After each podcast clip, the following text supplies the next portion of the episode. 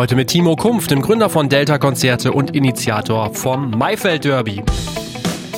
Immer mit so einer Attitüde, dass die, dass die dann auch sagen, ah, ihr Deutschen zahlt immer so wenig. Und ich musste ihm dann sagen, so, ja, sorry, aber unsere Leute, unser, unser Volk hat halt leider äh, keinen Musikgeschmack oder hat keine, wird nicht so sozialisiert, dass es gewohnt ist oder Bock hat, sich mit Musik, sich mit Inhalten auseinanderzusetzen weil halt im, im, im Radio immer dasselbe läuft, weil im, im Fernsehen immer dieselbe Krütze kommt und es ist ja überhaupt keiner mehr in der Lage, sich mit Inhalten auseinanderzusetzen. Ich glaube, das ist in Frankreich, Holland äh, schon anders. Herzlich willkommen beim Redfield Podcast mit Alexander Schröder. Ich freue mich heute, Timo Kumpf im Redfield Podcast begrüßen zu dürfen, der in Partnerschaft mit Ticketmaster entsteht. Timo ist Organisator vom Zeltfestival Rhein-Neckar und vor allem dem Maifeld Derby. Außerdem veranstaltet er mit seinem Unternehmen Delta Konzerte, ja, Konzerte im Rhein-Neckar-Raum und das schon seit vielen Jahren. Ich freue mich, dass er heute da ist. Moin, Timo. Moin, ja, vielen Dank für die Einladung. Ich freue mich auch. Ich frage ja mal jeden Gast, wie er oder sie den Weg dann in die Musikbranche gefunden haben. Bei dir weiß ich das so halbwegs tatsächlich.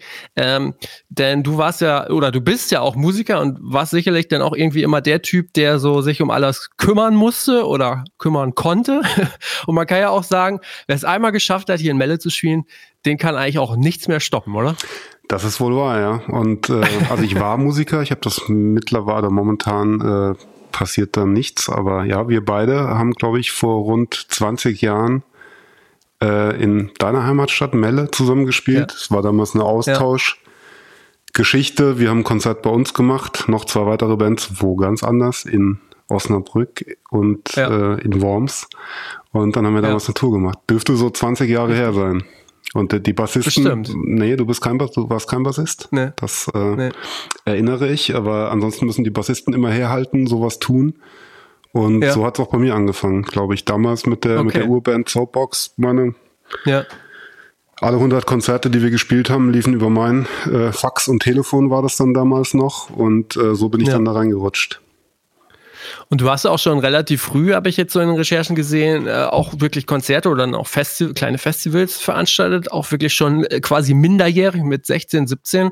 Also irgendwie äh, schienst du dann ja auch nicht nur ein Talent, sondern auch Spaß dran haben, das zu äh, tun, ne? Genau, ja. Also ich mein erstes Festival habe ich mit 16 gemacht und äh, ja, ab dann war irgendwie alles andere vergessen. Also ich hatte vorher, ich habe auch Fußball gespielt und hatte mein eigenes Pony und äh, bin in der Tat dann, als dieses Musikding losging, äh, Konzerte besuchen, damals mit meinem drei Jahre, vier Jahre älteren Cousin äh, und dann auch das erste Konzert gemeinsam veranstalten. Äh, ja, war es irgendwie, war alles andere dann zweitrangig. Ja.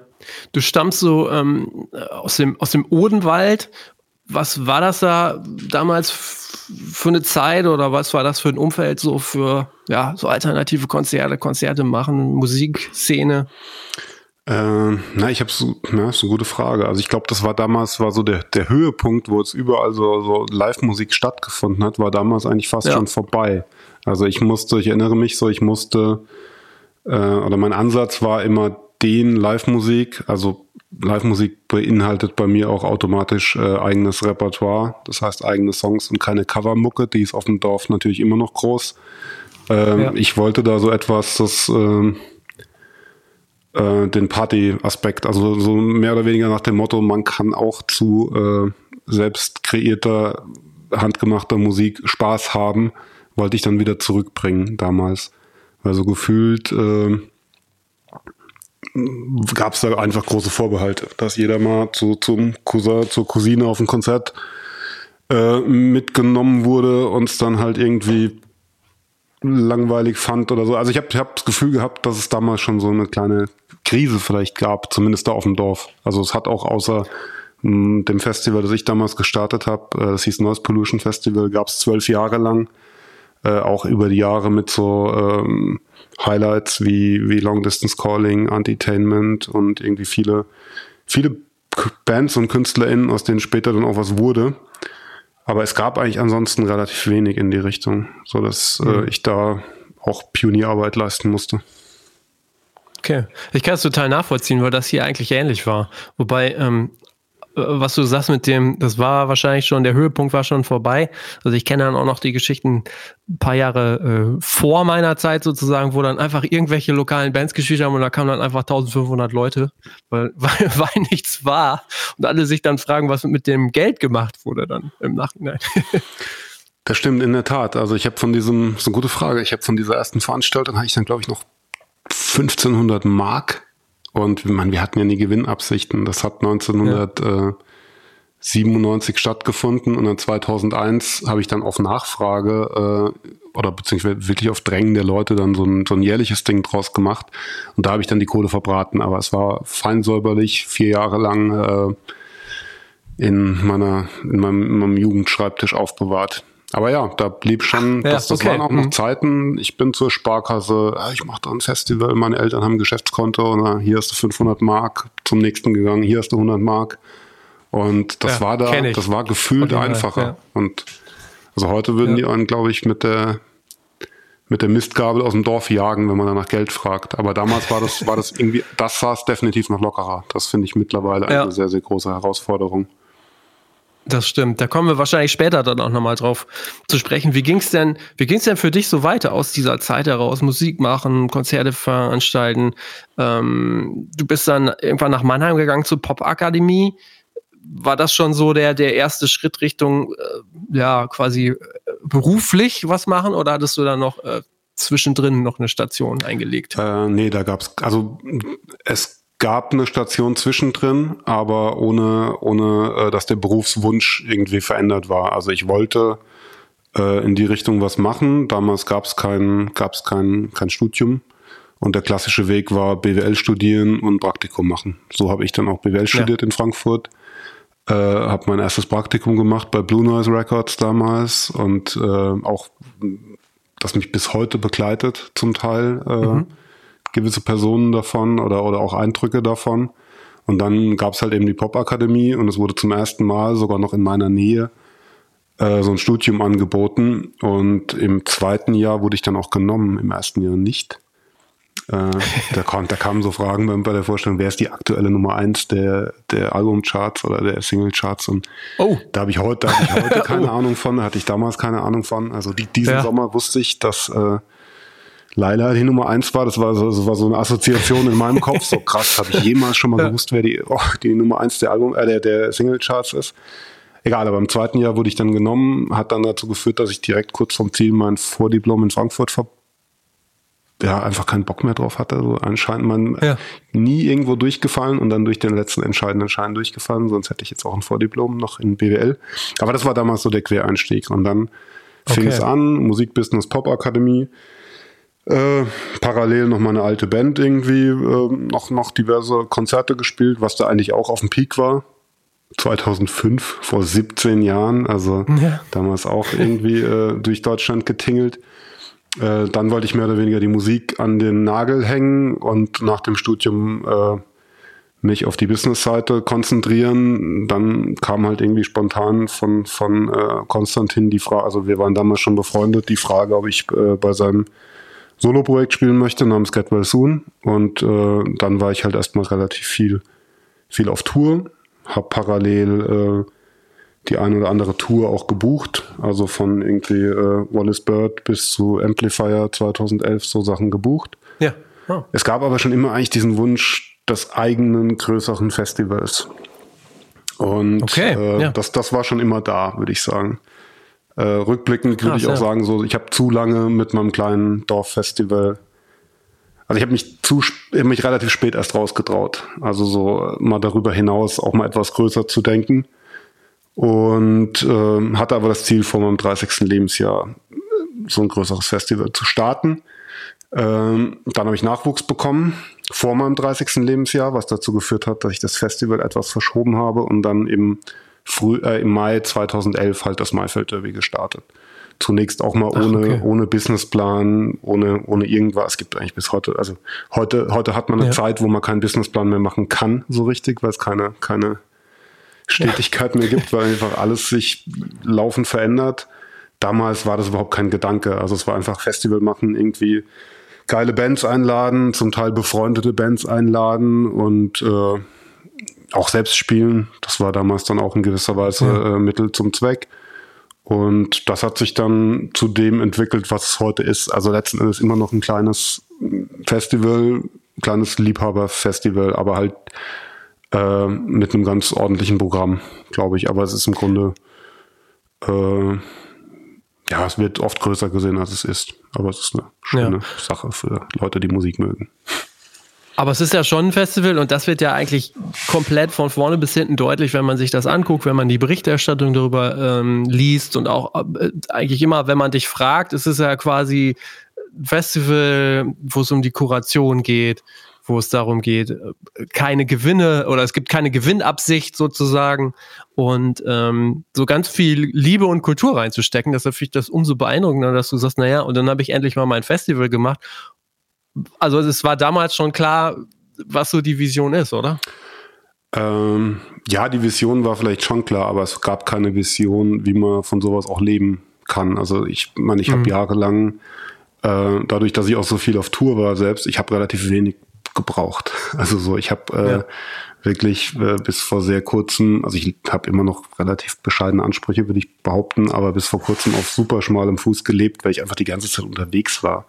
Das heißt, ja. also von daher haben sich die Fragen nie so gestellt. Es war immer so, war eher so, dass es durchaus äh, auch schwierig war, dieses Festival am Leben zu erhalten. Also deshalb, du hast ja eingangs erwähnt, dass ich auch dieses Zeltfestival Rhein-Neckar mache, äh, wo mittlerweile auch wirklich viel Kreativität und Herzblut reinfließt. Aber ursprünglich war einfach die Idee, äh, damit das Maifeld Derby quer zu finanzieren. Also wir hatten dann halt irgendwann montags abends, nachdem das Maifeld Derby vorbei war, wir sonntags irgendwie unseren äh, Festival beendet haben, dann kamen halt montags Slayer und haben im Zelt gespielt, halt um die vorhandene Infrastruktur zu nutzen und äh, um das Ganze dann halt auch am Leben zu erhalten, weil wir haben damals äh, keine wirklich nennenswerten Zuschüsse bekommen, weil, glaube ich, auch da dieses äh, also rückblickend hätte ich, hätte ich das am rückblickend hätte ich da sehr, sehr vieles anders gemacht. Aber äh, früher dachte ich halt so, ein, so eine Vereinsstruktur, da habe ich keine, da, das beißt sich ja wieder mit so einem äh, ja. kuratorischen Anspruch oder beziehungsweise mit so einem Anspruch, dass das halt nur wirklich eine rote Linie verfolgt wird. Deshalb kam das alles nie in Frage. Deshalb haben wir zunächst als stinknormale äh, äh GBR oder was auch immer das damals war, angefangen.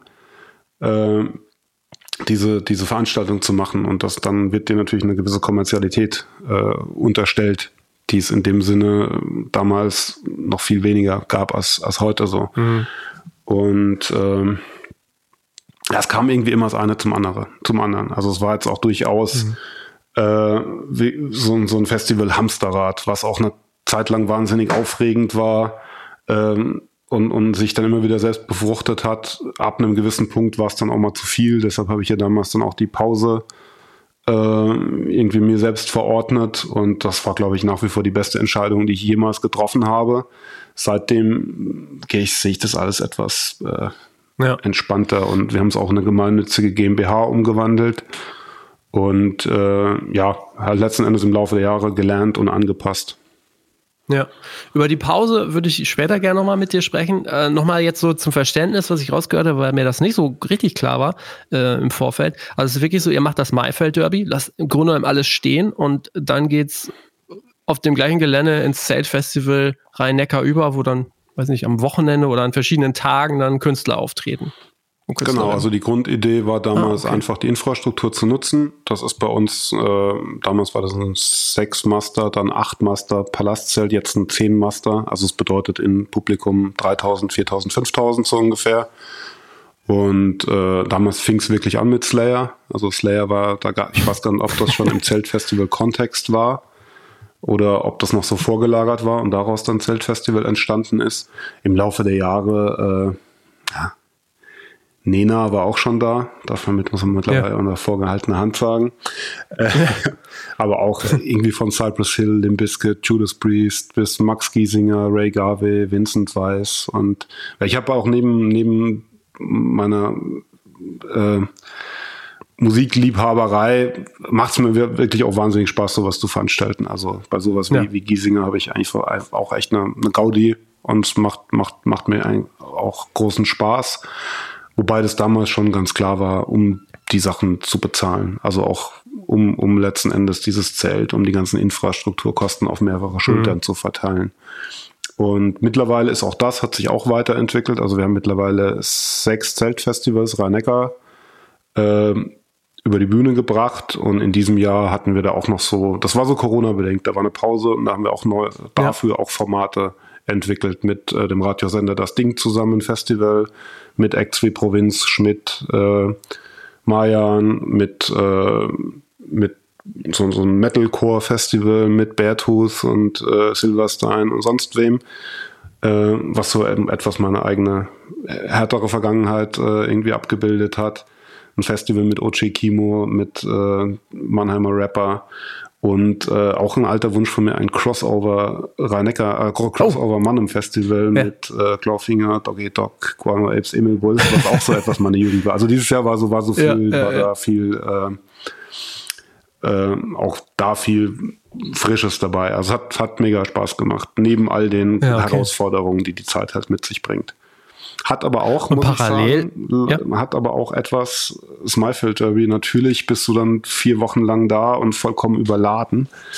Und ja. Smilefield Derby war dieses Jahr nach all den Herausforderungen, es war mega. Also wir hatten irgendwie wirklich, äh, ich habe es vorher so festgelegt, aber das beste Line-up aller Zeiten. Das war kein Marketing-Gag, das war aus tiefster ja. Überzeugung. Es war wirklich, es war krass, krass gut. Und aber klar, wenn du halt natürlich fünf Wochen auf dem Platz bist, dann äh, es hat etwas, die die ganze ganze ganze drumrum hat auf jeden Fall etwas auch, dass die die äh, dieses, die Einzigartigkeit des Maifilter bist da etwas beschnitten dieses Jahr. Das ist mir schon, okay. also war schon anstrengend, aber ich hab, fand auch einfach, weil wir hatten insgesamt 14 Konzerte außerhalb des Maifeld Derbys, 14 Tage. Das war schon enorm viel und es war auch einfach eine Folge der Zeit. Also so nach diesen mhm. Verschiebungen, mhm. nach zwei Jahren, habe ich mich da ein wenig äh, auch verpflichtet gefühlt, äh, irgendwie viel zu bieten. Okay, ja. Dazu muss man sagen, damit man sich das vorstellen kann, ist ja auf einer Pferderennbahn. Ne? Das Gelände ist eine Pferderennbahn. Es ist keine Rennbahn, es ist ein Reitstadion. Also ich bin, muss man auch ah, darauf okay. achten, weil ich komme aus einer Reiterfamilie, oh. Springreiterfamilie. Ja. Und äh, das ist, also Pferderennen, da habe ich nochmal ein anderes Verhältnis dazu. Aber ja. das ist ein, also einfach ein Reitstadion. Das ist auf dem Maimarktgelände okay. in Mannheim. Das ist eines der ja. größten Messegelände in Deutschland. Da findet eine Haushaltsmesse statt, immer im Mai daher das Maimarktgelände. Äh, und am Rande ist halt dieses Reitstadion. Da war ich mit meinen ah, okay. Eltern als Kind beim, äh, ich habe keine Ahnung, also da ist dann Hugo Simon geritten und Helmut Kohl und Markus Wasmeier waren die Gäste so. Also ich bin da durchaus, okay, das okay. bin dann ganz zufällig auch bei, auf diesem Gelände gelandet, aber das ist das, was ich bis dato damit verbunden hatte. Okay. Vielleicht gehen wir nochmal kurz zurück, weil äh, wenn ich das jetzt richtig gesehen habe, du, also mal abgesehen davon, dass du ja noch die Konzertagentur hast, aber du bist dann irgendwann ja auch, ähm, ich glaube, nach oder während der Popakademie nach Berlin gegangen. Und wenn ich das richtig so äh, sehe, dann hast du denn dann aus Berlin heraus das Maifeld Derby, das erste initiiert? Äh, das ist korrekt, ja. Also ich bin damals äh, nach dem Studium 2008 nach Berlin gezogen, einfach weil man, weil man das so gemacht hat. Keine Ahnung, also Konstantin ist damals vor und ne, irgendwie ja. gab äh, zunächst jetzt mal keinen Grund, äh, unten zu bleiben. Und äh, habe dann aber 2011, also zum einen mein Kind hier bekommen und äh, der mittlerweile fast der bald zwölf wird. und ja. habe dann äh, habe auch das Festival 2011 gestartet und dann eigentlich kurz vor der zweiten Auflage wieder runtergezogen, also okay. wieder nach Mannheim gezogen, beziehungsweise in die, in die Gegend gezogen. Ja. Und äh, bin jetzt seit drei Jahren wieder hier in Berlin, habe jetzt natürlich diesen, diesen, diese Herausforderung, äh, irgendwie 600 Kilometer zu überbrücken, was durchaus sehr, sehr anstrengend ist. Äh, funktioniert aber eigentlich auch ganz gut. Also zu so Festivalzeiten ja. bin ich dann halt zwei Monaten, zwei Monate am Stück unten äh, ansonsten gibt's, haben wir alle kennengelernt, äh, Zoom und Telefon. Das okay. funktioniert dann schon auch. Aber es ist in der Tat sehr, sehr anstrengend und sehr, sehr mühsam, äh, weil es natürlich auch darum geht, da unten äh, irgendwie ein Büro am Laufen zu halten. Und das war zwischendrin ja. quasi auch nicht mehr existent. Also da gab es während, während der Pandemie diverse Wechsel und das dann wieder an den Start zu kriegen, ist sehr, sehr mühsam. Aber ich bleibe optimistisch. Aber es ist schon so, dass du sagst, naja, der berufliche Schwerpunkt, also das Konzert machen, das findet schon da rein Neckar-Mannheim statt in Berlin. Machst du da auch was? Nein, also ich habe ganz, als okay. ich das erste Mal dann hier war, habe ich dann hier auch, äh, auch mal einen Laden einfach selbst angemietet und äh, Amplifier oder so im, im Festsaal veranstaltet. Äh, momentan ist da der Fokus ganz Rhein-Neckar, weil wir da einfach, oder weil ich mir da viel aufgebaut habe äh, mit, mit Venues, die ich so seit zehn Jahren bespiele und Bands, die ich seit zehn Jahren begleite von äh, irgendwie 100 Leuten bis zu 10.000 Leuten. Insofern wäre es ja Quatsch, das aufzugeben. Hm. Äh, kann gut sein, dass hier auch mal Projekte dazukommen, aber momentan liegt der Fokus hm. äh, ganz, ganz in meiner Heimat. Ja. Und so dennoch, Wie sehr Prä Entschuldige, ja. aber ist dennoch auch sehr sinnvoll. Ich habe mir das am Anfang so selbst schön geredet, dass ich ja natürlich, wenn ich nach Berlin ziehe, dann irgendwie mein Netzwerk ausbauen kann wieder oder, oder, oder pflegen kann. Und es ist halt auch wirklich so, ich gehe hier die Tür raus, äh, treffe irgendeinen Bugger beim Joggen und äh, abends äh, schicke ich dem Freitermine und am nächsten Tag habe ich eine, äh, eine Show bestätigt. Also es ist durchaus, äh, durchaus äh, ein, macht durchaus alles Sinn. Ja, das wäre nämlich wirklich meine Frage gewesen, wie sehr dich sowas prägt oder welche Vorteile das so bietet. Ist das dann wirklich so, dass man sagt, naja, das ist schon ein Standortvorteil, jetzt auch in Berlin zu sein? Es ist ein Standortvorteil, wobei das überhaupt kein Grund war. Also ich Grund war mhm. einfach, ich habe mich hier damals wohlgefühlt, war zwischendrin eigentlich nie wieder da unten angekommen und hing dann ziemlich in der Luft eigentlich. Und seitdem ich hier bin, habe ich auch wieder so ein Zuhause, was zwischendrin wirklich okay. einfach mal weg war, weil es äh, auch mit Sicherheit dadurch begründet, dass ich so viel unterwegs war und noch auf Tour war. Ähm, aber so, ich habe das mir schon, also damals der Grund war, ich wollte halt einfach, äh, ich wollte Shows sehen, die mich irgendwie als Musikfan begeistern. Und das sind in der Regel äh, halt die äh, Acts, die nicht, auch selbst wenn ich die mit Eigeninitiative versuche nach Mannheim zu holen, aber die, die ich nicht bekommen werde, so bin ich hier als Musikfan natürlich mehr, okay. komme ich hier besser auf meine, ähm, eher auf meine Kosten als, als unten. Und das Klar. war damals schon so, so ein Punkt. Und äh, dieses, was ist, ob das jetzt äh, geschäftlich dann Sinn macht, das habe ich, dachte ich mir damals, dass ich mir etwas schön geredet habe, aber das macht schon alles Sinn, so wie es ist. Also. Wie schaffst du dir denn diese Begeisterung? Du sagst selber, ich bin ja auch Musikfan, ich will ja eigentlich auch mir was angucken. Also das ist äh, cool in Berlin und ähm, so eine Kuration lebt ja auch von dieser Begeisterung. Wie schaffst du das denn in all diesen Jahren ähm, zu erhalten? Also schon allein, du sagst gerade, äh, dieses das Zeltfestival, dann hängt man da irgendwie äh, fast schon wochenlang rum. Ne? Man sieht so viel, die äh, Agentur macht, keine Ahnung, 100 Konzerte, glaube ich, 2018 oder 2019 mhm. gemacht. Wie erhält man sich denn dann diese Begeisterung? Mm, ja gut, ich habe auf jeden Fall in meiner äh, Maifeld Derby Pause so, die ja dann auch fast in die Pandemie rein, äh, ja, hat sich ja dann fast überschnitten. Ja. Äh, da hatte ich auf jeden Fall viel Zeit, Musik zu hören. Und das war sehr, sehr wohltuend, äh, Musik zu hören, ohne direkt äh, auch an, zum Beispiel ans Festival zu denken. Also das hat schon, es ist schon im Grunde sehr, sehr schwierig, weil wenn du mir jetzt eine Band vorspielst, dann habe ich vom inneren Auge, die kannten auf der Bühne, das könnte da passen.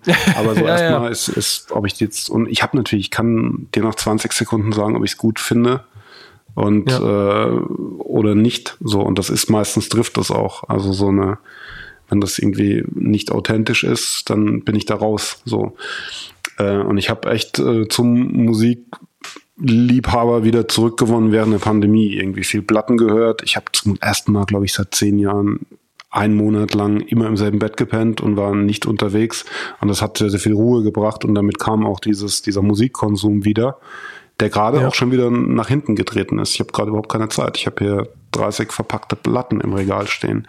Ich weiß aber, dass die da sind und ich weiß, ich werde mir die wieder, äh, ich werde die mir irgendwann auch mal schnappen. So momentan ja. ist es halt natürlich wieder so eine Phase, in der ich 20 Sekunden bei Spotify reinhöre und dann ein Angebot abgebe, so was ich, was auch ein natürlich vielleicht mein mein äh, mein Können ist, aber es ist auch irgendwo ein Fluch. So, wenn man ja, so schnell ja. alles urteilen kann und vielleicht auch erkennen kann hier und da, wie viel Potenzial dahinter steckt, dann bleibt natürlich das eigene Fansein auf der Strecke so. Und das habe ich mir jetzt aber in der Zeit dann auch wieder zurückgeholt. Und ich glaube, es lebt natürlich auch sehr viel davon. Äh, ich habe ja teilweise musste ich selbst schmunzeln, wie absurd. Ich habe so, so oben so die drei aktuellen Platten, die man dann immer nebeneinander sieht. Da steht dann, da stehen dann die Stieber Twins, Wolves in the Throne Room und äh, Kendrick Lamar. So, also ich habe, wobei da sind zwei Rap-Platten dabei, ist nicht ganz repräsentativ, aber ja, also ich habe da zum ja. Glück auch wirklich einen breiten Musikgeschmack. Also ich, ja. ich höre gerne auch mal Black Metal. Aber wenn ich jetzt nur Black Metal höre, finde ich super langweilig. Wenn ich jetzt nur Deutsch Rap höre, finde ich es langweilig. Wenn ich nur die Indie-Sachen höre, finde ich es langweilig.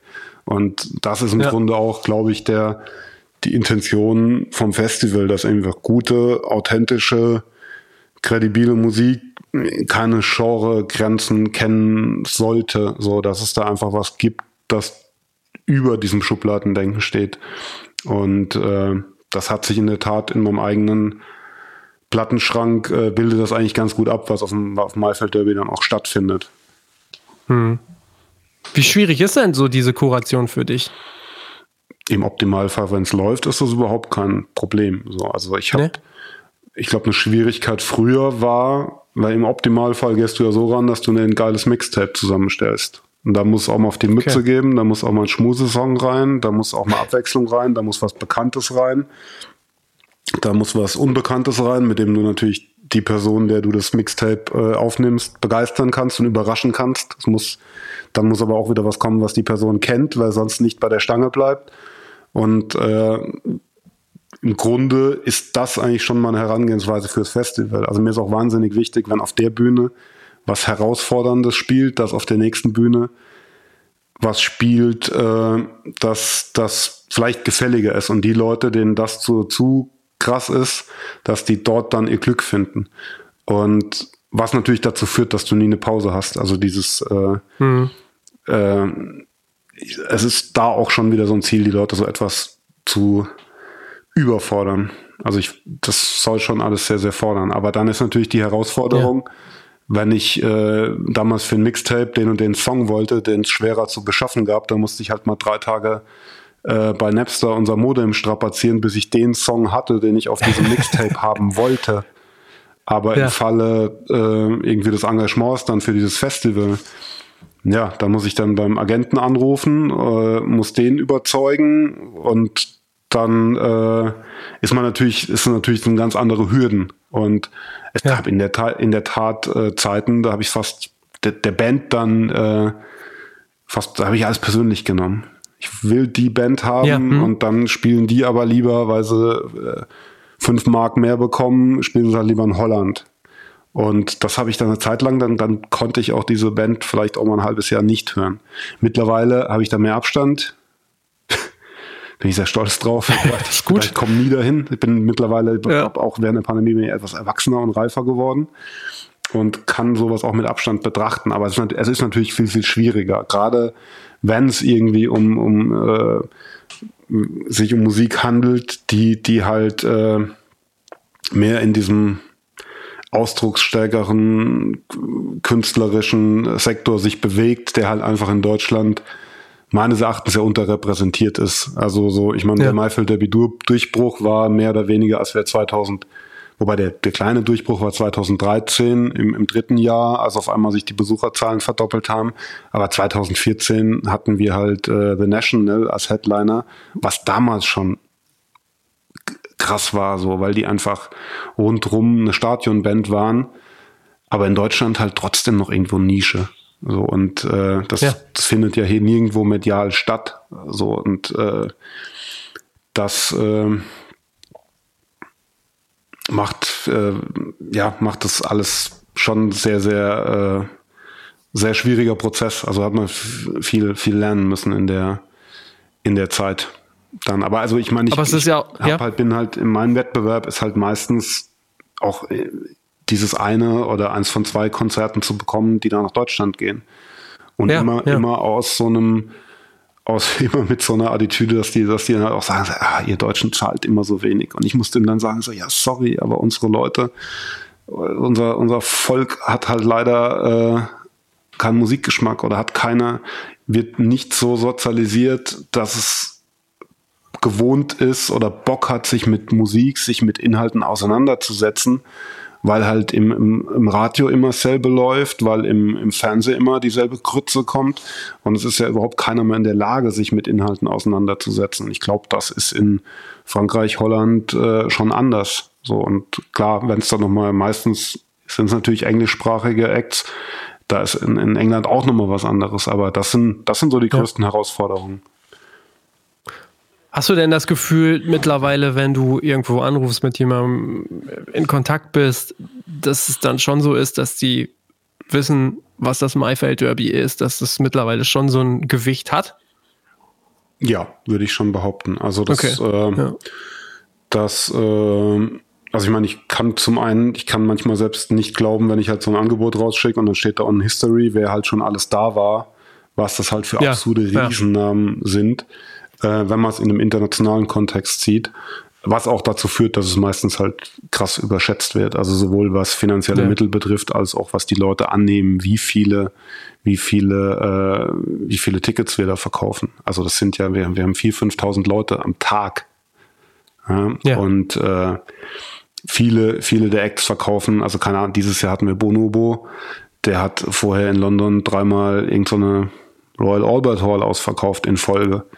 Und äh, das ist eigentlich normal, also oder King Gizzard and the Lizard Wizard, ähnliches Thema so und äh, also da kommen in London auch 10.000 Leute und äh, deshalb wird's immer viel größer angenommen, aber es hat in der Tat, äh, was mir auch gefällt natürlich, es hat so ein, so ein Gatekeeper äh, Aspekt, ja. also es gibt dann auch mal das wirklich äh, so, so Leute, Agenten, Agentinnen sich bei mir melden, vor denen ich sehr ehrfürchtig bin, weil sie halt irgendwie äh, die größten, größten Acts der Welt betreuen, die dann der Meinung sind, um den neuen Newcomer, Newcomerinnen dem deutschen Musikmarkt vorzustellen oder den deutschen MusikhörerInnen, äh, ist das Maifeld Derby der richtige Ort. So. Und äh, das, ja, klar, ist dann schon eine sehr äh, stolzerfüllende Sache. So, das habe ich, musste ich aber ja. auch lernen. So, ich hatte vorher überhaupt keine Ahnung, wie dieser, wie dieser Markt in der Größenordnung dann äh, funktioniert, wie dann, wie dann agiert wird. Aber es gibt schon mal ein ganz gutes Bild, finde ich. Finde ich so. Du hast es ja jetzt auch immer wieder auch schon mal ähm, erzählt und da würde ich gerne mit dir auch noch mal kurz drüber sprechen. Ähm, du hast ja erzählt, ihr habt, oder du hast eine Pause eigentlich gemacht, ne? Also auch da noch mal so zur, zum, zum Background. Ich hatte noch mal geguckt, auch so zum Maifeld Derby 2017 ähm, von der Intro zum zweitbesten Festival Deutschlands gewählt. Oder ich glaube, der Musikexpress hat es auch irgendwann mal bezeichnet als das Festival mit dem besten Line-Up. Ähm, 2020 wäre das zehnjährige Jubiläum gewesen. Und ich glaube, du hast ähm, 2019 schon gesagt, ich, ich, weiß nicht, im Vorfeld oder an, direkt nach dem quasi neunten äh, Festival, dass du es einfach nicht im nächsten Jahr machen wirst, sondern du eine Auszeit erlegst. Wie schwer fällt einem sowas? Ich kann mir vorstellen, also auch aus eigener Erfahrung, gerade sowas, diese ganzen Lorbeeren, dieses ganze, ey, wir brauchen, die Band muss da spielen und dann auch noch das zehnjährige Jubiläum. Das muss ein unglaublicher Druck sein, der da auch irgendwie auf einem lastet, das dann doch noch irgendwie weiterzumachen. Was hat dich dazu bewogen zu sagen, ey, komm, ey, Auszeit? Mm, ja gut, ich glaube, ich war damals oder auch vorher so sehr im Hamsterrad, dass ich da gar keinen Druck wirklich verspürt habe. Äh, Wahnsinn. Und ja. du, du, du ballerst da halt so durch und bei mir war es halt so, irgendwann merkst du halt mal, dass du vielleicht auch dein Leben, dass es auch andere Aspekte im Leben gibt, die man dann äh, vernachlässigt hat und äh, sowas rächt sich dann natürlich irgendwann. Äh, und so auch bei mir. Und äh, diese Entscheidung, diese Pause einzulegen, klar war die, ja, hat natürlich einen gewissen Mut erfordert. Wobei, das ging mir irgendwann, also ich kann mich da wirklich noch dran erinnern, auch an den Tag, an dem Tag, als ich das entschieden habe, da habe ich äh, Jan Böhmermann in Mannheim veranstaltet und bin da kurz irgendwie, war kurz Wechselgeld holen, glaube ich. und auf der Fahrt war ich so, hm, eigentlich die Aspekte einer Absage mega. Das habe ich auf dieser Fahrt nur überlegt, mit wem ich diese, diese Thematik denn mal diskutieren könnte. Und äh, habe dann noch so, komm, lass nächste Woche mal darüber, darüber reden. Und dann, als ich aber zurück war in der Halle, habe ich den Termin freigegeben. Also so, ich weiß zum Ach, Beispiel, okay. wenn ich, wenn ich eine Idee habe, dann muss das meistens schon fix gehen. Wenn es zu, also Und ich habe das nie, nie, niemals bereut, so, weil ja. äh, das hat erstmal die Ruhe gegeben, weil du bist ja sonst immer, ich bin jetzt auch wieder in dem Strudel drin. So, das eine ist kaum vorbei, kaum abgerechnet, schon muss das nächste anfangen. Äh, ich habe jetzt aber, glaube ich, gelernt, da auch etwas, also etwas reflektierter vorzugehen.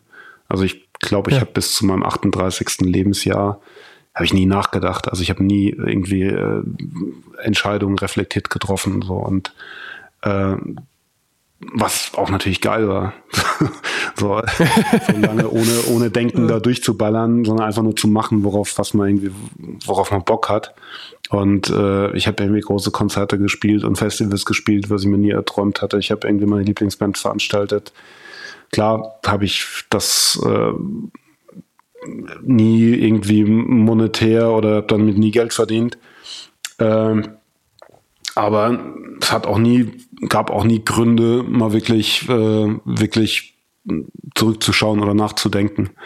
Und äh, dann, wie gesagt, fällt dir halt mal alles auf den Kopf und du, du musst halt dann auch mal, äh, musst dich halt mal neu justieren. So, und dann, klar, ist, war auch mal ein paar Monate eigentlich kaum das Haus verlassen, weil du einfach mit dem Scheiß mal wieder klarkommen musst. Und ja. äh, irgendwann kam dann das Bauchgefühl zurück und dann dachte ich so, top. Das, äh, also in der Zeit habe ich dann kapiert, dass dieses Bauchgefühl da vielleicht meine größte Gabe ist. Ja, äh, ja. Und dann war das aber weg. Und dann äh, irgendwann kam es halt wieder. Und das seitdem geht das dann so stetig, äh, würde schon sagen, bergauf. Und auch wenn ich super oft davor bin, dieselben Fehler wieder zu machen und mich da wieder reinzustürzen und wieder viel zu viel zu machen, habe ich halt mittlerweile dann so gelernt, das etwas reflektierter halt anzugehen und, äh, und auch mit mehr, ja, auch da wieder Spaß zurückholen. Also ich glaube, mhm. ich wurde da auch in der Zeit relativ äh, zynisch. Also ich glaube, so Zynismus ist eh in diesem ja. Veranstalter-Ding äh, ne, man nimmt, ich fand es früher cool, wenn mir dann äh, ältere Veranstalter, Veranstalterinnen dann äh, die zynischen Sprüche um die Ohren gehauen haben, äh, dann hat mich das in gewisser Weise beeindruckt. Mittlerweile finde ich es eigentlich relativ traurig, dass man sich dann in sowas flüchten muss. Und mhm. äh, es ist nach wie vor, es ist viel Druck, es ist teilweise auch undankbar und so, aber das muss man halt erstmal erkennen so und muss erstmal muss erstmal ja. sich sich mit der Rolle äh, die man dann vielleicht ab einem gewissen Lebenspunkt erreicht hat äh, auch insofern arrangieren dass man die guten und die schlechten Seiten sieht wie gesagt wenn du dann halt nicht reflektierst dann äh, muss man es halt auf die harte Tour lernen ja, das war mal leider so, ne? Aber, äh, total spannend. Wie war, wie war das Feedback eigentlich so? Ich meine, du hast ja auch relativ offen äh, in dieser Bekanntgabe, dass du es nicht mehr machst, auch gesagt, woran es liegt. Das hast du ja gerade erläutert. Wie war das Feedback, was du da bekommen hast?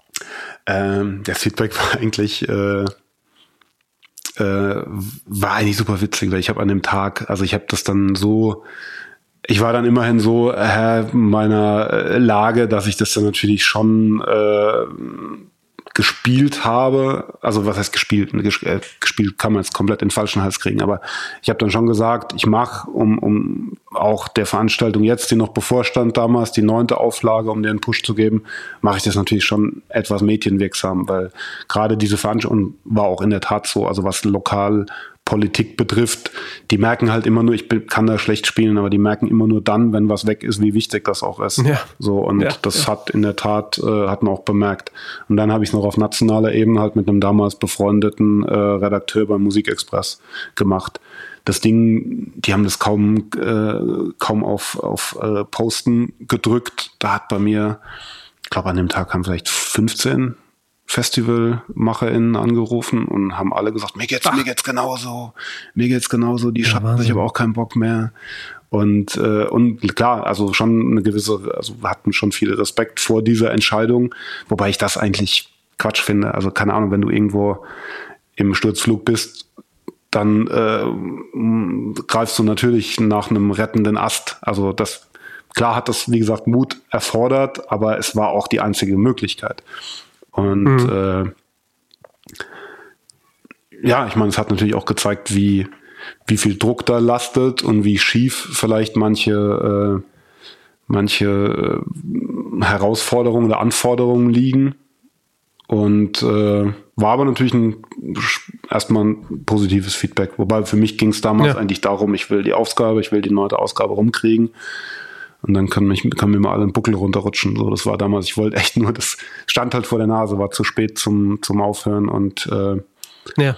musste einfach, also ich wollte es einfach nur rumkriegen. Und ja, war Wahnsinn. auch mit dem Anspruch schon, also wenn es ein zehntes Mal gibt, gut, es hat sich dann noch etwas verändert, aber ich wollte in der Verfassung da keine, kein Jubiläum machen. So und mhm. Jubiläum okay. war dann letzten Endes die Corona-Variante, was auch kein richtiges Maifeld-Derby war und dieses Jahr war dann das elfte. Äh, das war für mich so das eigentliche Jubiläum. Ja, verstehe. Aber für dich war auch damals auch schon quasi bei der Absage so gefühlt, wenn ich das so quer lese, ich recherchiere auch immer viel. Ich hatte schon immer so das Gefühl, und du sagst das dann ja, oder hast das dann später auch immer wieder auch so gesagt, dass du gesagt, naja, wir brauchen halt die Kultur, ne? Das muss halt schon irgendwie, das muss sein. So, also war, für dich war, glaube ich, schon auch immer klar, dass es irgendwann weitergehen wird, oder? Äh, nein, würde ich so nicht sagen. Also ah, ich glaube, okay. ich habe schon für mich vor mir auch aufrichtig in Frage gestellt, äh, ob das, ob ich es weitermachen kann, möchte äh, und werde. Also das war, war, schon, ja. war schon offen. Klar wusste ich, dass es irgendwie, äh, ja, dass ich sonst vielleicht auch nichts anderes kann und, und möchte. Aber ich habe das schon auch in Frage gestellt. Und äh, es hatte mhm. schon auch damit zu tun, dass äh, ich ausgelöst von diesem dass ich damit natürlich auch so ein paar, so ein paar äh, Leute aufgeweckt habe, wie gesagt, gerade in der Stadt und ich dann die lange diskutierte und lange ersehnte Förderung dann eigentlich dann zugesagt bekommen habe, als ich mitten in der Pause steckte. Also damals gab es dann, ja. gab's dann äh, quasi 100.000 Euro Kulturförderung. Wir haben das auch um, also das ist auch, wie gesagt, auf eine Gemeinnützigkeit umge, äh, umgewandelt beziehungsweise gab es da einen Neustart und dann gab es auch dieses Geld, was mittlerweile auch schon wieder, mhm. also dieser Kampf fängt gerade eigentlich, alles fängt gerade wieder von vorne an. Und ich mhm. weiß, ich werde äh, das so weit nicht weiterkämpfen. Also das, das ist mir zum Beispiel auch klar. Wenn es wieder so ja. Wird, äh, ich meine, momentan gibt es halt Corona-Hilfe da, sondern davor hier ist eher, dass, dass keiner mehr durchblickt. Also so eine, so eine ja. unsichere, verwirrende äh, Situation wie gerade gab es noch nie. Also man kann eigentlich nichts vernünftig angehen. Äh, aber ich bin eigentlich da jetzt erstmal recht optimistisch und auch recht dankbar, wie es jetzt die letzten zwei Jahre, wie man unterstützt wurde. Hab das, hab mich dazu fast zu sehr herausgefordert gefühlt und habe auch im, im 2021, glaube ich, fast 30 Corona-konforme Konzerte gemacht, äh, weil ich halt, wie gesagt, auch äh, als mein, als mein Auftrag gesehen habe, dafür, dass man mir Geld gegeben hat. Äh, und hoffe jetzt eigentlich sehr, dass das, dass das auch entsprechend weitergeht. Ich meine, die Herausforderungen werden immer mehr.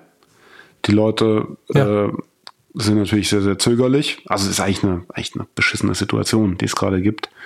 Aber äh, ich habe da auch gelernt, etwas positiver ranzugehen. Ich weiß aber auch, wenn es ja. das irgendwann ist, auch äh, ich werde das alles nicht um jeden Preis. Also ich weiß, wie der Preis ist, damit ich es weitermachen kann und werde.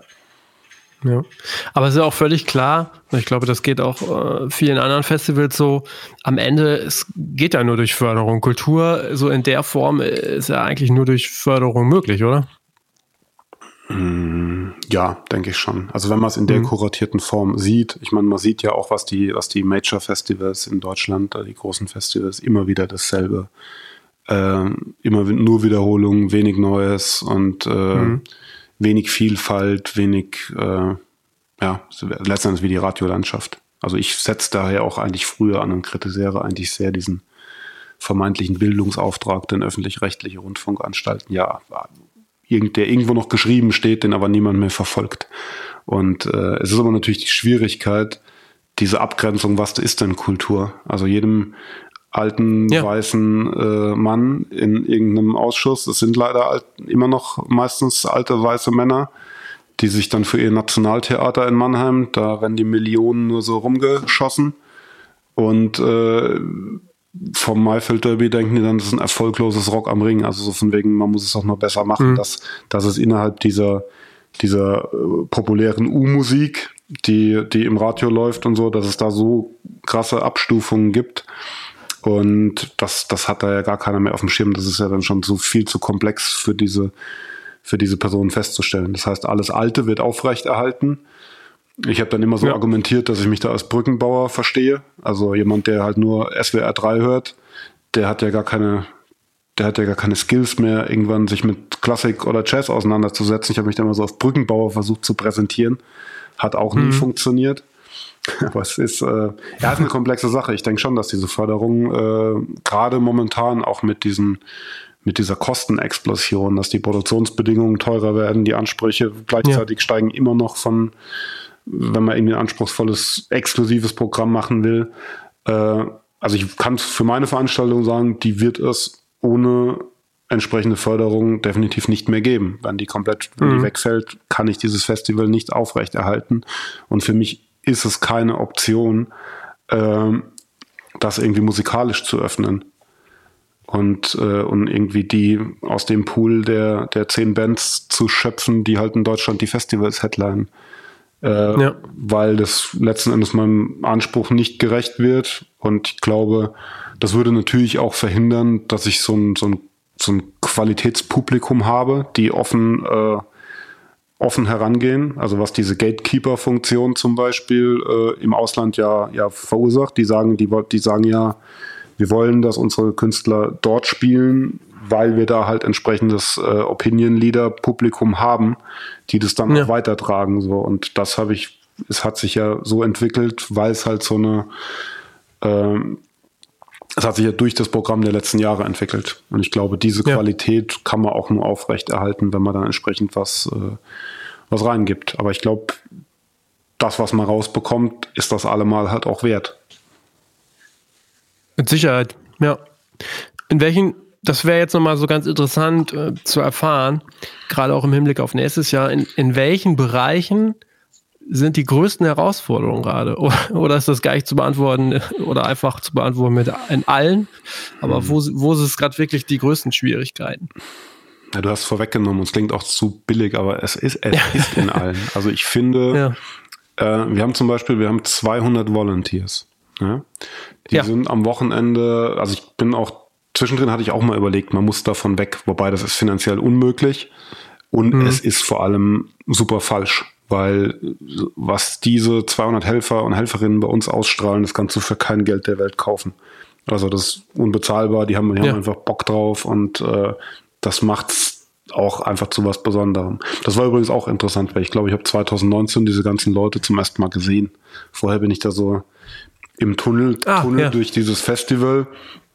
Und 2019 ja. habe ich dann auch habe ich dann von manchen sogar die Namen gelernt und dieses Jahr ging, also so aus diesem Tunnel halt einfach rausgekommen und diese Leute mehr gesehen und auch mal verstanden, wie wichtig die halt dafür sind. Äh, was allerdings immer Wahnsinn. schwieriger wird, ja. ist, äh, die da auch übers Jahr irgendwie eine Gemeinschaft aufzubauen und, und, und auch Leute äh, vielleicht mal mh, zu finden, die sich da noch mehr engagieren. Ich glaube, das hat zum einen damit zu tun, dass wir in Kernbereichen, wobei das bin jetzt seit zwei Jahren ich persönlich plus äh, maximal noch eine zweite Person, äh, die übers Jahr auch, auch irgendwie äh, davon leben. Ich glaube, das hat das Ganze verkompliziert, wenn dann halt im, im äh, auf dem Mannheimer Morgen steht, Highfield Derby kriegt 100.000 Euro. Ich glaube, das hat etwas die, die, das Anspruchsdenken verändert. Also man hilft halt mhm. jemandem, der, der sich da äh, jeden Cent da reinsteckt und keinen raus. Also ich glaube, ich habe immer noch viele 10.000 Euro gut, die ich erstmal nicht reingesteckt habe, die ich aktuell noch recupe so und zurückbekomme. Ja. Hm. Äh, aber ich glaube schon, das hat in den Köpfen was verändert und ich glaube auch ganz allgemein. Also ich glaube, Ehrenamt hat natürlich überall etwas Probleme, weil äh, ja. vielleicht kann sich auch der eine oder andere weniger leisten, man kommt sich schneller ausgebeutet vor und, und, und. Und das dahin zurückzubringen, das ist einfach, dass man macht, weil es Spaß macht, weil wir alle gemeinsam da was, also das, was mich die, was mich da auch 20 Jahre durch diese Festival-Sachen getrieben hat. Also ich meine, letzten Endes habe ich bis 2019 mit Touren und mit Bescheidenheit mein Lebensunterhalt bestritten und seitdem hat sich mhm. halt geändert. Also ich habe jetzt einen richtigen mhm. Beruf mhm. und äh, ich habe auch ein stabiles, äh, erstmal ein stabiles, meinem Alter ein entsprechendes Einkommen. So. Aber ich glaube, das hat da vieles geändert. Und ja. äh, nächste Herausforderung, Bands buchen ist dieses Jahr super schwierig, war letztes Jahr super einfach. Äh, glaube, viele der großen, also so letztes Jahr war ich natürlich der erste, der einzige mit einem frischen Line-Up. Das heißt, ich konnte irgendwie ja. aus den Vollen schöpfen, während alle anderen äh, die zweite Verlegung mitgemacht haben. Und äh, keine Ahnung, jemand wie King Gizzard oder Kings of Convenience relativ schnell zugesagt haben, weil die auch einfach wussten, wir haben gar keine Alternativen. Jetzt fangen mhm. wieder alle bei Null an. Es gibt ein paar neue Player, was ich irgendwie absurd finde, aber gibt halt schon große, also während es die kleinen Festivals schwer hatten, äh, ist, glaube ich, wenn man, wenn man entsprechende Mittel hat, habe ich, glaube ich, in meinem BWL-Studium auch gelernt, dass man halt in Krisen auch investieren kann. Also es gibt auch einfach neue ja. Festivals von so Aktien äh, notierten Unternehmen, äh, die sich ja. dann doch mit diesem internationalen Anspruch hier und da äh, auch mit, mit meinen Wünschen überschneiden. Das heißt, ich habe da jetzt gerade erst mit angefangen, äh, habe aber das Gefühl, dass dieses Jahr sehr, sehr schwierig wird, da mitzuhalten. Und klar, die ganzen äh, Preissteigerungen, die, die zum Teil jetzt äh, durch, durch, durch den Krieg gekommen sind, das heißt äh, Energiepreise, äh, Sanitär hat sich dieses Jahr schon verdoppelt. Also und verdoppelt ja. ist halt einfach. Deshalb, wenn so Leute jetzt sagen, äh, also ich habe mir das dann durchgelesen bei der, bei der Fusion, die so anderthalb Millionen ja. Miese hatten und alle kommentieren, die müssen halt besser rechnen. Es ist halt einfach schwierig. So, du, du musst irgendwann Vorverkauf starten, du musst sagen, du machst diese Veranstaltung. Und mhm. äh, ja.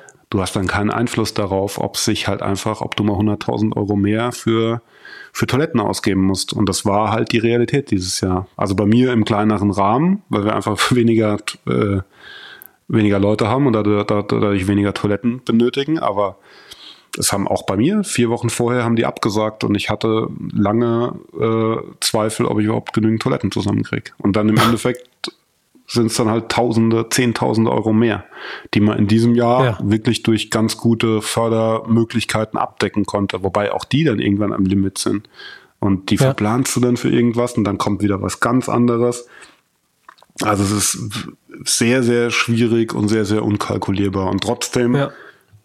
Gibt es auch noch so einen Wettbewerb, also der auch noch mit reinkommt, der auch wieder zurückkommt. Bin gespannt. Ja. Glaubst du denn, wenn du jetzt auch mal so zurückschaust, so die letzten 20 Jahre, und es klingt ja immer sehr viel so Idealismus drin, du erzählst viel über Kultur und äh, ja, Sachen voranbringen. Hast du das Gefühl, du konntest dich in den letzten, in all den Jahren auch irgendwie so selbst verwirklichen? Na gut, ich habe ja vorhin gesagt, ich habe 38 Jahre nie gedacht und nie zurückgedacht. Insofern mhm. habe ich mich da schon selbst verwirklicht. Äh, habe mhm. mich aber gleichzeitig natürlich in gewissen Bereichen auch sehr verrannt. Äh, aber ja, würde ich schon sagen. Ich würde eher sagen, äh, also für mich ist der Punkt auf der Pyramide, der ist, glaube ich, erreicht. Es gibt so ein paar andere Sachen, die, äh, die, also ich versuche jetzt zum Beispiel meinem Leben mehr Kontinuität zu geben. Ich meine, mhm. mein Wochenhighlight ist, wenn ich schaffe, samstags mittags auf den Markt zu gehen und mir einen Käsekuchen zu holen.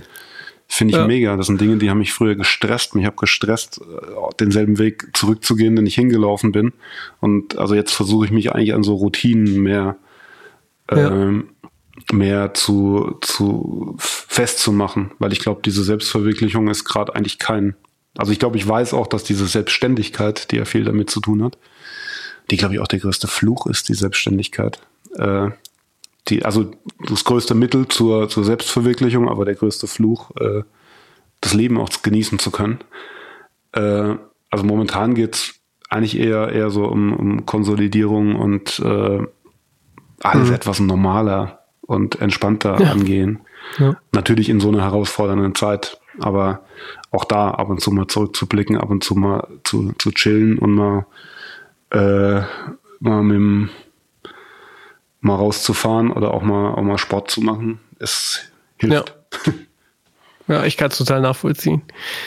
Nochmal so zum Ende, letzte Frage, weil ich das eigentlich auch spannend finde. Du bist ja total drin im Thema. Welche Festivals siehst du so, naja, als Inspiration oder würdest du sagen, boah, das finde ich total beeindruckend in bestimmten Bereichen, sei es durch Organisation, Booking oder einfach so generell so diesen, diesen Vibe, diese Kultur drumherum? Boah, das äh, ist keine schnell beantwortete letzte Frage. Also ja. ich habe mich da in der letzten, also ursprünglich war natürlich, als Myfield Derby losging, war ich gerade drei Jahre auf Tour, habe mit Get Well Soon äh, irgendwie europaweit Festivals gespielt, von Roskilde, Glastonbury und, und, und. Äh, es gab so ein Festival in Frankreich, das hieß Rock États. Das hat mich damals sehr beeindruckt, weil äh, wir haben da auf einer Bühne gespielt mit Envy, irgendwie Post-Apokalypse-Metal ja. aus Japan.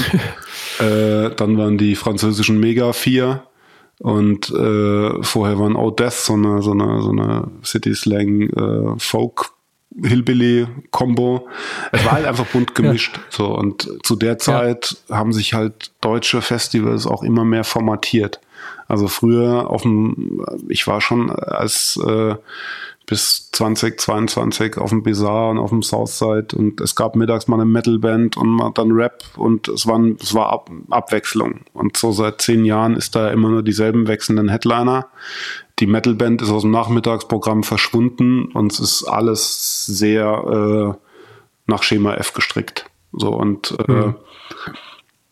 dieses französische Festival hat mir halt gezeigt, dass es so einen übergeordneten roten Faden geben kann. Und den würde ich halt habe ich glaube vorhin schon gesagt, als Authentizität und Qualität. So, das hat, hat da den Laden zusammengehalten.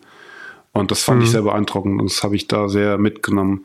Ansonsten bin ich wirklich Fan von vielen so äh, Dorffesten. Also es gibt super viele Festivals, die mich sehr beeindrucken.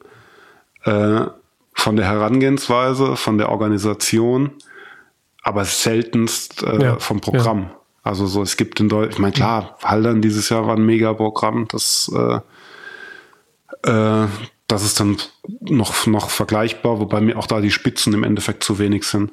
Also ich, klar, finde so eine, so eine Black Metal Band äh, kann da, kann da auch mal äh, erheitern und abwechseln zwischendrin und äh, ich will halt einfach diese, diese Grenzen breiter stecken. Und ja. äh, habe mir in den letzten Jahren auch, glaube ich, zu wenig, zu wenig diese Inspiration von anderen Festivals geholt, weil ganz ehrlich, ich habe mhm. ich, ich hing irgendwie Zeltfestival Maifeld Derby dann vier, sechs Wochen äh, auf dem Platz und war danach zwei Monate äh, durch. Ja? Also da, da ging ja. einfach nichts mehr mit andere Festivals besuchen. Das war so eine Sache, die wollte ich mir dann fürs, fürs, äh, fürs Off-Jahr 2020 habe ich mir vorgenommen. Aber da gab es halt leider keine Festivals. Und da wollte ja. ich mir wieder wirklich so bewusst auch mal nach Roskilde fahren und halt eben so auch viele befreundete Festivals. Ich war das letzte Mal 2008 auf dem Immergut oder 2007, als wir da gespielt haben. Ja. Also ich kenne die meisten Festivals, um die es da geht, eher, äh, eher halt von so Backstage und äh, Selbstspielen. Und äh, eigentlich wollte ich mir da wieder mehr, mehr reinziehen, was dann halt ja. einfach während so in den, in den äh, Rookie-Jahren des Mayfield Derbys halt nie möglich war. Ich war danach entweder, wir haben noch viel selbst gespielt oder ich war halt einfach, einfach K.O. Also ich habe auch keinen Urlaub mhm. gemacht. Ich habe, äh, ich lerne gerade Urlaub zu machen nach wie vor und habe es viel gemacht, also viel, viel probiert. Es ging auch mal in die Hose, weil ich nicht abschalten konnte. Aber ich mhm. hatte auch schon mhm. entspannende Urlaube. Und das ist so der, dieses Gleichgewicht halt zu finden. Da kommt natürlich dieses Selbstständige und Selbstverantwortliche rein. Aber ja. äh, ich habe mittlerweile gelernt, dass Urlaub und auch mal Dinge genießen, dass das halt wieder was Gutes ist. Ja. Wahnsinn, das ist eigentlich schon ein gutes Sch Schlusswort. Äh, eine Sache, die wollte ich noch erwähnen für alle, die hier zuhören. Wir haben es jetzt auch, ich äh, habe es jetzt auch gar nicht so richtig erwähnt, aber ich möchte es noch mal sehr empfehlen. Du hast ja jetzt hier auch sehr offen gesprochen und äh, da fand ich es auch total äh, offen von dir. Ähm, und zwar geht es um die Dokumentation von Ponys und Dollars ähm, wo du ja auch dann einfach die Kamera äh, mitgenommen hast oder die, die Kamera hat dich begleitet sozusagen. Ich glaube von 2019 bis 2020 ungefähr. Genau. Ja. Ähm, kann ich ja. auch nur noch mal jedem empfehlen. Die gibt es tatsächlich bei YouTube im Musikexpress-Kanal. Ähm, sehr empfehlenswert noch mal so zusätzlich, wenn man sich das noch mal auch bildlich äh, anschauen möchte. Ja. Und auch spannende Frisuren, die uns ja heute ver, äh, verborgen bleiben. Aber ich glaube, in dieser Doku, da, da ist alles. Also es hat auch schon durchaus so die verschiedenen Stadien einer, einer kleinen Midlife-Crisis verfolgt. Für mich war es super spannend, weil die haben mich Fragen gestellt, die haben so Sachen gefragt wie, sehr, passt sehr gut zu dem, was ich gerade gesagt habe, aber die haben mich gefragt, ja. kannst du überhaupt Freizeit? Und dann habe ich gesagt, hm. ja, ja. Weil natürlich hast ja. du auch dieses Leidenschaft zum Beruf gemacht Ding. Das heißt, du kannst halt nicht nach Hause gehen und kannst das Musik genießen, wenn du, wenn du vorher die ganze Zeit äh, damit zu tun hattest. Und das ist äh, Segen und Fluch zugleich. Und ich würde, glaube ich, heute versuchen, das zu trennen. Äh, wenn mich, wenn ich nochmal zurückgehen würde, würde ich meinem, würde ich meinem 20-jährigen Ich sagen, mach's BWL-Studium fertig, lern was, wo du Kohle verdienst und schaff dir ein geiles Musikzimmer zu Hause an und genieß es und geh auf Konzerte so. Weil das ist das. Oh, Wahnsinn, hätte ich nicht gedacht, ja, okay. Dass du das jetzt so sagst. Ja, okay. es gibt auch jetzt keine große Bereuung oder so, aber nee, das, ja. das schon, aber es nimmt natürlich die, äh, es, es nimmt natürlich den, den Glanz dessen, was du eigentlich, was, was ich eigentlich am wichtigsten finde, und das ist Musik.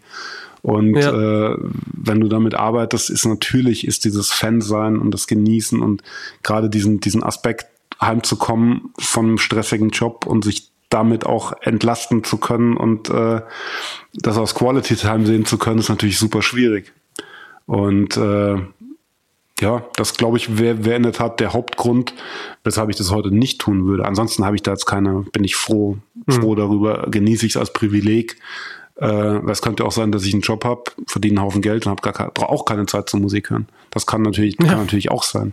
Insofern ist ja. natürlich ein, dieses Hobby zum Beruf machen, Leidenschaft zum Beruf machen, äh, auch noch die Möglichkeit gehabt zu haben, das auf der Bühne, hinter der Bühne, vor der Bühne, überall, Stimmt, ist natürlich ja. ein Riesenprivileg. Mhm. So und äh, ist auch eine Sache, für die ich sehr dankbar bin. Aber auch allein dieses Bewusstsein zu haben und diese Dankbarkeit zu haben, hat halt äh, so lange gedauert, bis ich erstmal aufs Maul gefallen bin und dass das, das mir jetzt erstmal bewusster bin. Ja, Wahnsinn. Vielen, vielen Dank für die äh, Einblicke, muss ich wirklich sagen. Und ähm, ich wünsche weiterhin alles Gute. Vielen Dank. Auch dann natürlich ganz besonders für das kommende Maifeld Derby. Ähm, ja, und äh, wir sehen uns dann ja vielleicht äh, auf dem Reeperbahn Festival oder wo auch immer. Sehr gerne, ja. Auch vielen Dank für die Einladung. Ja. Ich bin äh, beim Reeperbahn Festival am Start und ansonsten äh, bist du natürlich auch eingeladen, nächstes Jahr, 16. bis 18. Juni, neuer Termin äh, nach Mannheim zu kommen. Und, äh, das muss man noch kurz erwähnen, die Tickets gibt es schon. Ne? Also Tickets gibt es schon. Und da ist zum Beispiel auch eine, eine, tolle Sache, so wenn ich mit anderen Veranstaltern rede, wir stehen eigentlich ganz gut da. So, es ist jetzt, wir hatten ja. dieses Jahr ein Ergebnis wie 2019, allerdings auch mit dem besten Line-Up aller Zeiten. Äh, wobei ich habe keine Ahnung, wie es nächstes Jahr wird, steht wirklich noch niemand. Äh, aber wir haben knapp 1000 Tickets verkauft. Wir gehen jetzt in die zweite Preisstufe. Und das, das, das ist ja. zum Beispiel so eine Sache, die mich jetzt, früher hat mich irgendwie so dieses eigene, dieser eigene Drive angespornt, so, und das finde ich jetzt eigentlich so das Anspornendste, dass die Leute, Leute auch so Bock drauf haben und so ein großes Vertrauen ja, aufgebaut haben. Ja. Und jetzt, ohne dass eine, ein, äh, eine Band gebucht ist oder, oder verpflichtet ist oder angekündigt ist, also es gibt wirklich 0, 0,0, ja, dann jetzt schon Tickets kaufen für natürlich auch einen gestiegenen Preis. So, also es ist, das äh, spornt sehr an und äh, klar kann auch ein Druck werden. Momentan sehe ich es eher wirklich als Ansporn, äh, denen dann auch ein geiles Wochenende zu bieten. Ja, Hammer. Ey, alles Gute und wir hören uns und sehen uns. Mach's gut. Tschüssi. Ciao. Vielen Dank, dass du bis zum Ende durchgehört hast.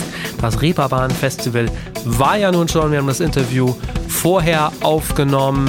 Und ja, in den nächsten Wochen geht es weiter, unter anderem mit Kate Caputo, mit Ben Mita von Carsten Janke sowie dem High Spencer-Sänger Sven Benzmann. Außerdem sind weitere schöne Interviews noch in Planung. Wenn ihr Ideen, Fragen, Anregungen, Gästewünsche habt, meldet euch auf all unseren Kanälen bei mir, bei uns.